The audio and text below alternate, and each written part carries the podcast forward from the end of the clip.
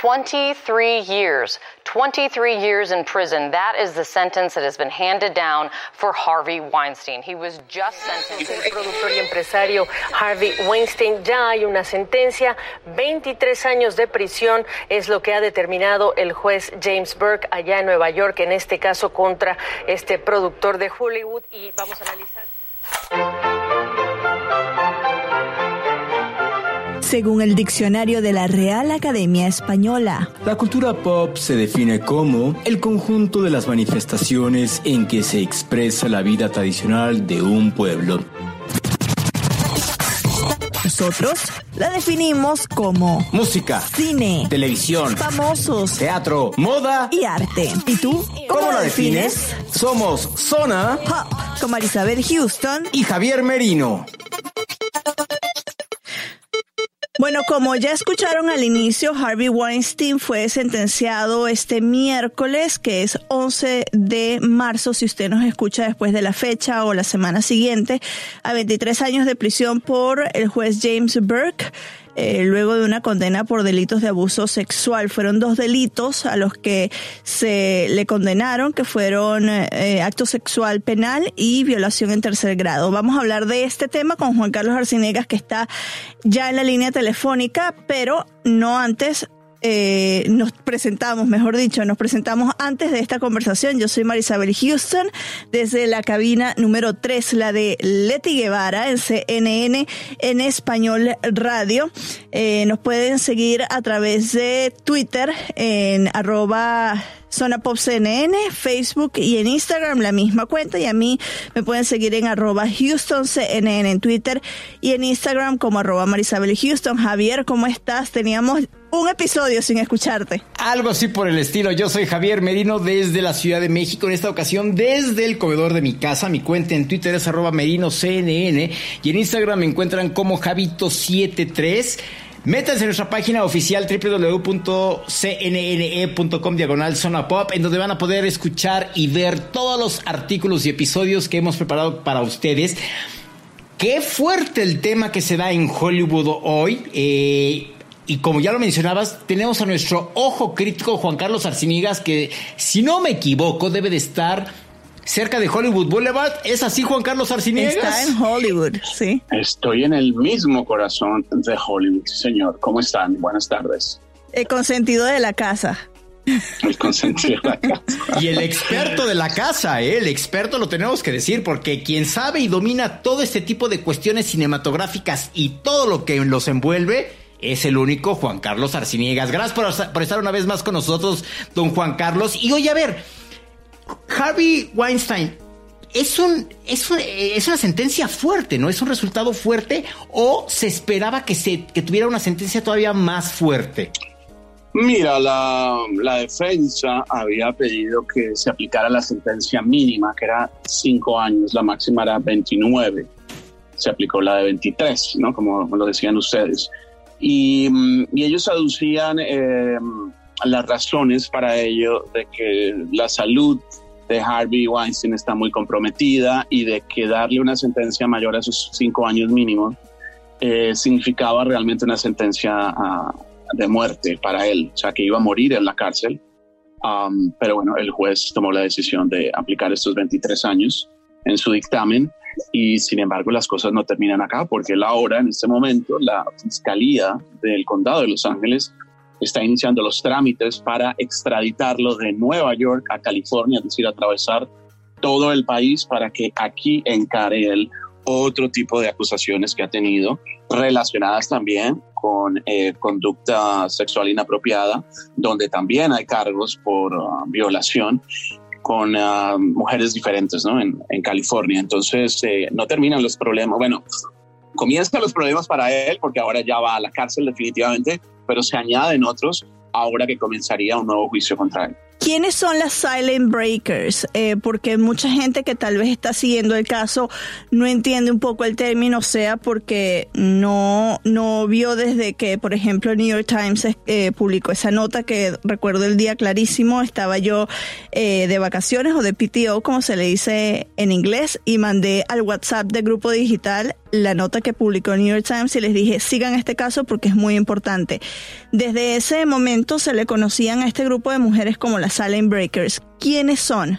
Juan Carlos. Pues han sido todas estas mujeres, fueron dos investigaciones eh, que ocurrieron en octubre del 2017, o sea que ya llevamos, vamos para tres años ahora en octubre, uh, donde se reveló en eh, la revista New Yorker y en el diario New York Times, como tú lo decías, todas estas acusaciones de decenas, porque no fueron solo un par, fueron decenas de mujeres, donde decían que a través de las décadas eh, Harvey Weinstein había y seguía, ¿no? Utilizando su poder para uh, manipularlas, para asediarlas, para acosarlas, para atacarlas sexualmente. Y de ellas tuvieron, eh, estas mujeres que fueron las primeras que se atrevieron a hablar en una industria que se supone que durante tanto tiempo lo mantenía eh, lo mantenía callado o era un secreto a voces para muchos de que él tenía esta costumbre de tener estos acercamientos con mujeres, pero nadie decía nada y era Harvey y Harvey al, al mismo tiempo era considerado, como lo dijo una vez Meryl Streep, un dios en esta ciudad, porque los productores no suelen tener um, gran, um, digamos, no, no tienen mucha atención, no reciben mucha atención por parte de la prensa. La prensa siempre estamos buscando a los protagonistas de una película y al director, a los que nos gusta pues el cine, pero los productores siempre se mantienen al margen de todo y así les gusta a ellos. En el caso de no, a él le gustaban las, las cámaras, los reflectores y por ello se había convertido en una celebridad más, ¿no? Las fiestas que hacía Harvey Weinstein a las que yo fui en el Globo de Oro eran las más apetecidas cuando eran unas 7, 10 fiestas esa noche o las fiestas que hacía, las que yo no estuve en, en Cannes, por ejemplo. También era lo que quería todo el mundo y todo el mundo le hacía la reverencia y era amigo de todos. Y bueno, estas mujeres que dices tú, las silence breakers, las que rompieron el silencio, son ah, hoy, yo creo, consideradas un ejemplo dentro de la historia reciente de Estados Unidos, de Hollywood, porque gracias a ella se está viendo pues que la justicia se aplicó hoy en contra de Harvey Weinstein por los delitos que cometió. Juan Carlos, pero a ver, aquí me llevo, te quiero hacer esta pregunta que desde la mañana que Marisabel me, me dijo que hiciéramos este episodio, yo le preguntaba a mis amigos, ¿tú sabes quién es Harvey Weinstein? Y me decían, pues no, Sé que es un gordito que pues tuvo que ver con muchas actrices en Hollywood y que despertó el movimiento Me Too. Tú porque dominas el cine y porque sabes quién es Harvey Weinstein. Marisabel y yo quizá no tanto como tú, pero sabemos porque estamos metidos en el mundo del entretenimiento. Pero para alguien que no tiene ni la más remota idea quién sea el gordito barbón Harvey Weinstein, ¿quién es Harvey Weinstein dentro de Hollywood? ¿Por qué tenía tanto poder sobre todas estas actrices que fueron las que salieron a la luz? ¿Quién es Harvey Weinstein? Claro, Harvey Weinstein junto a su hermano ellos formaron una compañía que se llamó Miramax uh, de producción de cine. Bueno, antes trabajaban en otro tipo, creo que organizaban como conciertos, pero ellos realmente su, su pasión era el cine y lanzaron esta compañía de distribución que luego se volvió una productora. Y Harvey Weinstein tienes toda la razón, de pronto no es eh, un nombre que el mundo entero reconozca, pero para quienes hemos seguido la industria del cine, para quienes vivimos en Los Ángeles, por supuesto sí era un personaje muy importante dentro de todo el organigrama de lo que es la, industria de, Hollywood. Um, y era importante porque nuevamente, como le gustaban los reflectores, era un tipo muy mediático. Y yo, por ejemplo, recuerdo que cuando Gwyneth Paltrow ganó el único Oscar que ha tenido en su carrera, se lo agradecía a Harvey. Un discurso muy um, emotivo, por demás. Y para ella, claro, y para, y para ella y para muchas actrices era como el gran padrino que ellas tenían de poder lograr tener estos papeles, porque luego él invertía todos los esfuerzos, y me imagino que mucho dinero, en que sus películas llegaran al Oscar. Creo que en total fueron 29 películas, me parece, que llegaron a estar nominadas al Oscar, no quiere decir que todas ganaron, pero era, él era una figura clave en todo lo que eran las campañas de, de premiación aquí en Los Ángeles siempre estaba presente, como te digo, desde las fiestas que eran famosas hasta el hecho de que si había un proyecto que a él le gustaba y le iba a poner toda su energía en que no solamente que hiciera dinero, sino que además fuera reconocido con estos premios que para los miembros de la industria es muy importante, ¿no? Les da este prestigio, este caché diferente. Ahora, eh, era un tipo que también tenía una fama no solamente de, que impulsara el cine y que creyera sus películas, pero que era despiadado también, que, tenía, que era difícil tratar con él, que los directores no tenían voz y voto a, la hora final de decir lo que iba a ser su película. Um, con el caso de, por ejemplo, Quentin Tarantino, que fue de los que él más respetó, hubo un momento en que las negociaciones para Kill Bill llegaron al, punto de que dijo, bueno, aquí esto hay que recortarla mucho la película porque es muy larga y se tomó la decisión de que iba a contarse en dos, en dos capítulos. Entonces, por eso Kill Bill es una de las películas de Quentin Tarantino, pero ya la contamos como dos porque fue el volumen 1 y el volumen 2. Um, digamos que Tarantino es el de los pocos que se le podía enfrentar porque él tenía el apodo de eh, manos de tijera por el personaje, recordarán ustedes que interpretó Johnny Depp, porque él lo que le llegaba a las películas hacía era recortarlas y todo, gran parte de muchas de las cosas que los directores querían hacer quedaban en el suelo, en las salas de edición, porque si esto no va, esto no va, sin piedad alguna.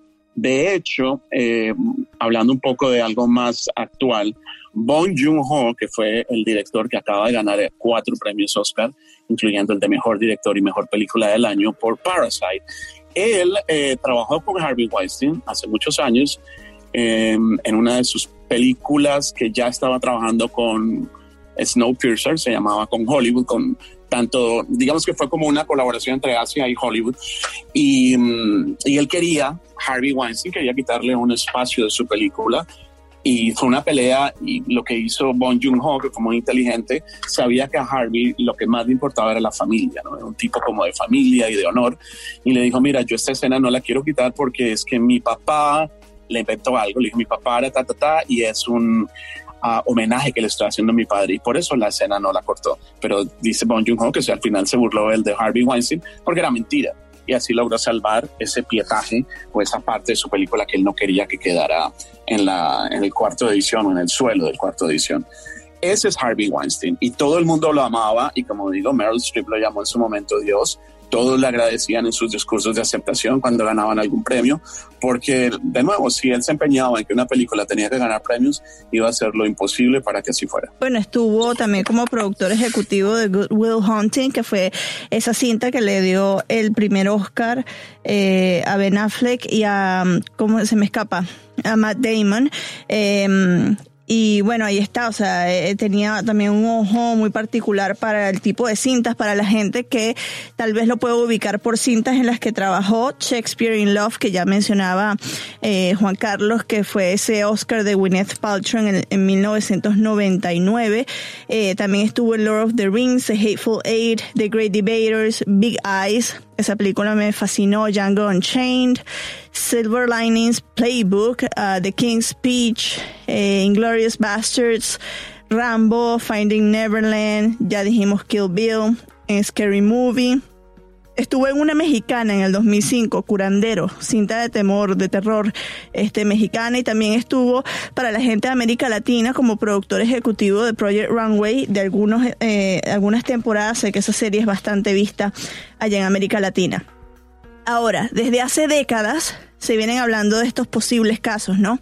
Y a lo largo de los años, este, pues en Hollywood se, se tenían estas conversaciones y tal vez muchas mujeres sentían temor de hablar. Hay un, podcast que yo escucho que se llama The Business, que es presentado por Kim Masters, que ella es una, eh, ella es la editora general del Hollywood Reporter, en el que habla cómo en el pasado tuvo em, intentos de reportar la noticia y el mismo Harvey Weinstein la llamaba por teléfono para de alguna manera tumbar, ¿no?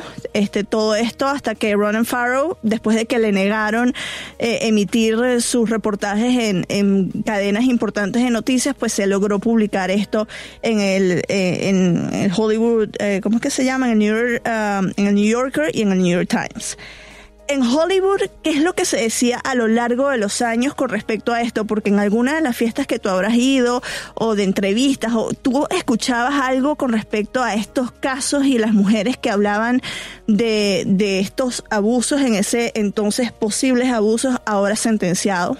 No, yo creo que, esto no salía pues de los círculos en los que se manejaban ellos. Mm, se habla mucho de la complicidad que tuvo o que no tuvo su equipo alrededor, desde su hermano, que fue su socio, y que hoy pues se quiere desvincular de él, obviamente por las razones que estamos viendo, pero que dentro de la industria algunos le ayudaban a lograr esos, esos encuentros que tenía, ¿no? Eh, en un hotel donde le gustaba hacer, tener eh, reuniones con futuras actrices, con, gente, mujeres muy jóvenes, para, no sé, me imagino que ofrecerles algún papel a cambio de lo que fuera, como se, se dijo desde 2017 en diferentes eh, denuncias. pero mira, el otro día hablando con nuestro colega Guillermo Arduino me dijo, oye, ¿y tú de casualidad, entre tantas fotos que te tomas con, con famosos, ¿te tomaste alguna vez una foto con él? Y le dije, fíjate que no, porque si había algo que sí, todo el mundo hablaba de él, que, que era un tipo medio patán, grosero, uh, abusivo um, en el trato con las personas. Entonces, un personaje sí, pues a mí no me interesa por más Harvey Weinstein que haya sido y que estuviera siempre presente en las temporadas de premiaciones. Tomar una foto con él, no. Eh, pero eso es lo que yo, desde mi posición de periodista, de que cubro este tipo de eventos, de premiaciones, lo que yo tenía como idea de lo que podría ser él, pero de abusos y ese tipo de cosas yo creo que se manejaba ya a niveles muy altos o muy cercanos a, a, la gente que toma decisiones dentro de la industria, pero que las fiestas de él eran las mejores, eso sí te lo puedo decir yo como testigo que fui, porque iba absolutamente todo, todo el mundo. Tenía ese poder de convocatoria que no tienen tantos, de que el que él invitara iba a ir a esa fiesta, que se pasaba muy bueno. ¿Cómo cambia esta, este resultado, esta condena a Hollywood a partir de hoy, Juan Carlos? es eh, marca, ¿no? Marca un hito, ¿no? Es la, la, forma en que se hacen los negocios en, en, esta ciudad y no solamente en la industria del cine, sino yo creo que a todos los niveles. Um, hemos visto que incluso algunos países, Francia, México, donde estás tú también, se trató en su momento de hacer un Me Too o de elevar denuncias contra eh, personajes importantes de diferentes eh, ámbitos de, de, la sociedad o de, o de industrias y bueno, yo creo que esto es definitivamente ya es la alarma final que necesitaban algunas personas que hacen este, que cometen este tipo de delitos, ¿no? De, agresión sexual, de, eh, de, violación, etcétera, de que pues así ya no se puede jugar, ¿no? De que no se vale. Uh, creo que ha cambiado también un poco la forma en que todo el mundo se relaciona dentro de la industria. Ya yo creo que en este momento nadie, aunque no haya una una intención perversa, nadie va a decir vamos a tener una reunión en la habitación de mi hotel. Creo que eso no ocurre. me parece a mí. Yo creo que las cosas ahora se dan de forma más pública. Yo he escuchado también, incluso en, Argentina, ¿no? algunas compañías pueden ser multinacionales o no, donde también se, están dictando pautas y nosotros mismos, ¿no? Dentro de CNN tenemos, y no, y no por ahora. Y muchos cursos que tenemos. Hemos, tenido cursos de, de cómo ver cuando hay algo es una situación de acoso eh, y no solamente sexual, sino laboral también. Entonces yo creo que todo el mundo está más alerta. Uh, creo que ya la gente no va a cometer errores de sugerir algo que no está bien porque la gente lo va a ver como una alarma de que, ok, aquí puede haber un potencial caso de, de acoso o de que va a sugerir algo, de que me va a pedir algo a cambio de.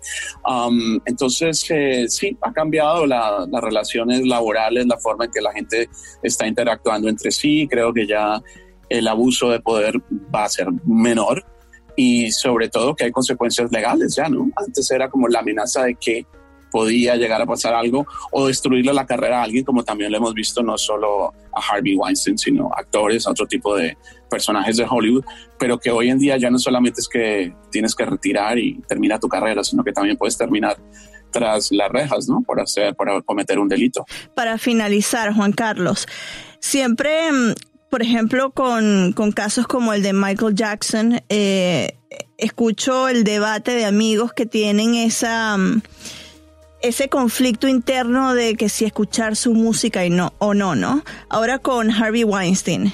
Eh, tienen el debate si seguir viendo las películas que algunos de ellos pues eh, están sus películas favoritas dentro de esta lista. ¿Cómo separar? Es, es que es muy difícil, sé que va a ser difícil de contestar, pero ¿cómo separar em, esa parte artística de, de, lo que pudo haber hecho en cintas que fueron, eh, que han sido cintas que a muchos de nosotros nos gustan, del hombre que cometió pues todos estos actos de, de violencia, de agresión sexual. Yo creo que el acercamiento a, ese tema es diferente, ¿sabes? Cuando hablas de un caso como el de Michael Jackson o el mismo Woody Allen, ¿no? Que también sigue, o el mismo Roman Polanski, que hace poco volvió otra vez a ser eh, tema de titulares por el, el premio César que acaba de obtener en, en, Francia por su última película, en fin, de separar al artista del ser humano, del hombre que cometió o no o que está acusado o que cometió un crimen. En el caso de Harvey Weinstein, uh, yo no creo que se dé de esa manera porque no era su participación en estas producciones no era realmente creativa, aunque tuviera decisiones al final que pudieran influir en el resultado final de una película, de un proyecto, de, de, algún contenido audiovisual. Pero él no era ni el autor, ni escribía películas, ni es actor, ni es director. Yo creo que en, en ese sentido la gente podrá um, hacer como una separación mucho más clara, ¿no? Uh, y yo creo que aquí lo que se, se, condena es sobre todo el abuso de poder y que como ustedes decían, para mucha gente en América Latina o que no esté muy familiarizada con el tema de Hollywood, Harvey Weinstein no es más que un hombre que no reconocen. O, o una persona como te, tú decías, ¿no? ah, sí, el, el gordito que, tal cosa. Uh -huh. um, y hablo yo que soy gordito, pero... Eh, no, bueno, hay no, diferencia, no Juan Carlos, hay diferencia. Tú no eres gordito. No, no, no, estoy hablando simplemente... pero, pero lo que yo digo, lo que yo digo es que aquí eh, esto ha servido es para, es como el símbolo, ¿no? De este movimiento que el se Me creó Too, claro. a, a, lo largo del Me Too, exacto, lo, o después de estas de, denuncias presentadas a nivel periodístico y es como un momento muy importante para las mujeres, bueno, también hay hombres porque están dependiendo a quién se esté denunciando, en el caso de él fueron solo mujeres, um, donde les sirve, él es el símbolo de que efectivamente esto está mal, y de que puede haber repercusiones legales eh, que marquen a esa persona para siempre. Ya lo decías en encuentro y lo decías, perdón Javier, al inicio de, de, esta conversación. Esto es solo el inicio de todo el caso y las sentencias de Harvey Weinstein, porque todavía queda que vean otro caso en, en otro estado. No sé si es uno o dos casos o, o, los que fuesen, pero es el inicio y seguro vamos a estar hablando de esto. Ya han pasado tres años desde que se. ¿Tres años o dos años desde que se comenzaron los. Es en octubre del, del 17, digamos, llevamos dos años y medio. Dos años y medio, este, desde que se conoció por primera vez el caso y todos los procedimientos ha sido largo, seguro va a ser largo pues el otro proceso, pero no va a ser la única vez que hablemos de este tema, eh, en, específico este caso, ojalá que no tengamos que hablar de otro caso similar. Yo creo que sí, como te dije antes, yo creo que está cambiando muchísimo, la gente está haciendo eh, precavida y ha tenido también un poco de sentido como decir, ok, bueno, esto, esto se permitió antes, esto se logró tapar antes, pero ya no, ya estamos viviendo otra era y qué bueno para tanto mujeres como hombres, ¿no? Que han sido víctimas del acoso y ya te digo, no solamente el acoso sexual, pero también el acoso laboral, eh, que es muy grave y que ya están viendo las repercusiones legales, criminales en todo esto. Bueno, muchísimas gracias, Juan Carlos. A ustedes, gracias. Eh, a mí me encuentran en Twitter en arroba HoustonCNN y en Instagram en arroba eh, Marisabel Houston, el podcast Zona Pop CNN. Háganos un favor y vaya a Spotify y, se, y le da follow, nos escucha allí. También estamos en Apple Podcast y en Google Podcast. Javier. Yo soy Javier Merino desde la Ciudad de México. Mi cuenta en Twitter es arroba merinoCNN y en Instagram me encuentran como Javito73. Y la invitación que siempre les hacemos, métanse a la página más colorida y más divertida de CNN. Nos encuentran en cnne.com diagonal zona pop. Ahí van a poder escuchar este mismo episodio y ver un reportaje. Oye, está muy bueno el que hiciste, Marisabel, el de todos los eventos que se han cancelado, tanto giras, conciertos, eh, espectáculos, deportes, todo. Está muy bueno, así que háganle clic a ese reportaje y pues aprovechen y lean todos los demás artículos que tenemos por ahí.